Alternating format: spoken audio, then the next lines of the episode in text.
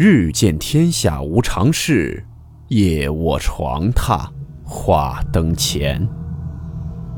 欢迎来到木鱼鬼话。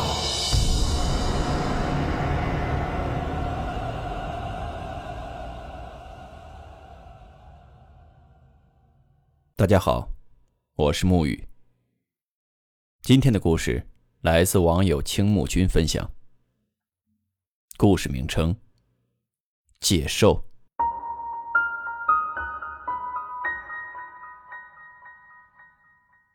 温馨提示：本故事含有未经证实的内容和边缘化知识，部分内容超出普遍认知。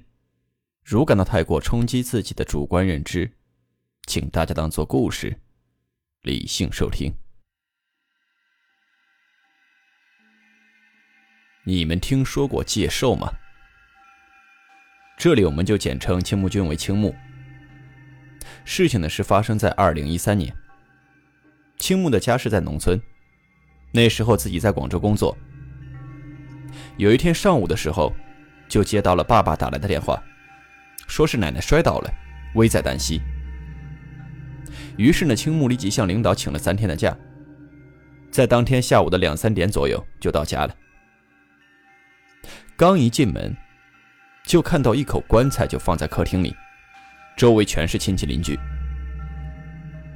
这时候呢，正好从奶奶的卧室里就走出了三个穿白大褂的护士和医生，让家里准备一下后事。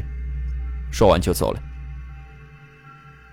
这时呢，青木就走到了奶奶的卧室里，床边坐满了兄弟姐妹。青木看着奶奶瞳孔发黑的那个眼睛，一边哭一边说：“奶奶，我回来了，你一定要坚持住。”随后，奶奶就陷入了昏迷状态。家族成员后来也陆陆续续的都回来了。然后过了许久，青木就看到家里来了一个陌生的男人的面孔。之后呢，就进到奶奶的卧室里一顿操作，自言自语的就念了一些听不懂的话语。然后呢，跟青木的家里人说：“今天晚上你们一家人要好好守在他身边，不要让生人靠近他。如果过了今晚，”他就能醒过来，还能再吃三年的饭。随后，青木才知道，这个人呢是一个看事的先生。因为青木老家，他们一般呢是在那种遇到大事的时候，就会找先生来看一看。这位先生就接着说，他是被某种不好的树给害成这样的。那个人想吸取他的阳寿来为自己添寿。现在那个人下的那个不好的树。已经被我给破了。晚上那个人他一定会过来，到时候不要让他靠近老人家。后来青木就问那个人是谁啊？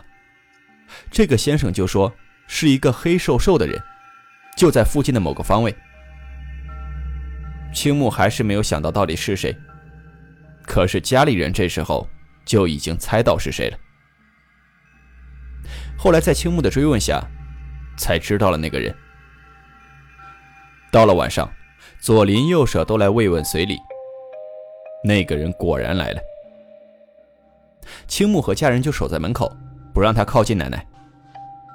这时候呢，奶奶虽然是昏迷状态，但是呢，手脚却是躁动不安，两个人都按不住奶奶，嘴里就一直在说“不要不要”。左邻右舍的随礼也都是交给亲戚的，但是那个人不知道怎么回事。绕过了所有人，就冲进了奶奶的卧室里，一脸笑眯眯的就把这个钱塞到了奶奶的手里。奶奶这个时候就更加的躁动不安，把他的钱给丢了出去。就在那人还想往他手里递的时候，青木和家人这才反应过来，一把将那个人推了出去，把他赶出了大门之后，这个人就灰溜溜的走了。这时候呢，这位先生就从外面回来了。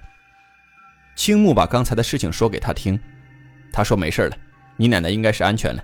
那个人的树已经被我给破了，他的结果不会好的。至于为什么这个先生不在场，其实当时这个先生是带着青木的爸爸还有几个亲戚去做一些事情，去处理这个事情。到了半夜的时候，他奶奶就醒了过来。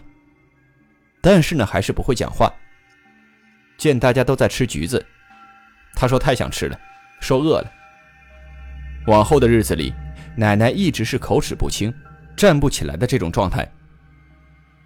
奶奶是家里的活宝，平时奶奶在家吃饭，大家都会围在一起。后来听说这个用戒寿术的人，好像没多久就去世了，而事实就跟那位先生讲的一模一样。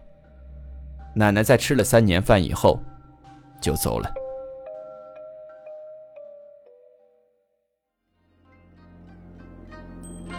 好了，我们今天的故事到此结束，祝你好梦，我们明晚见。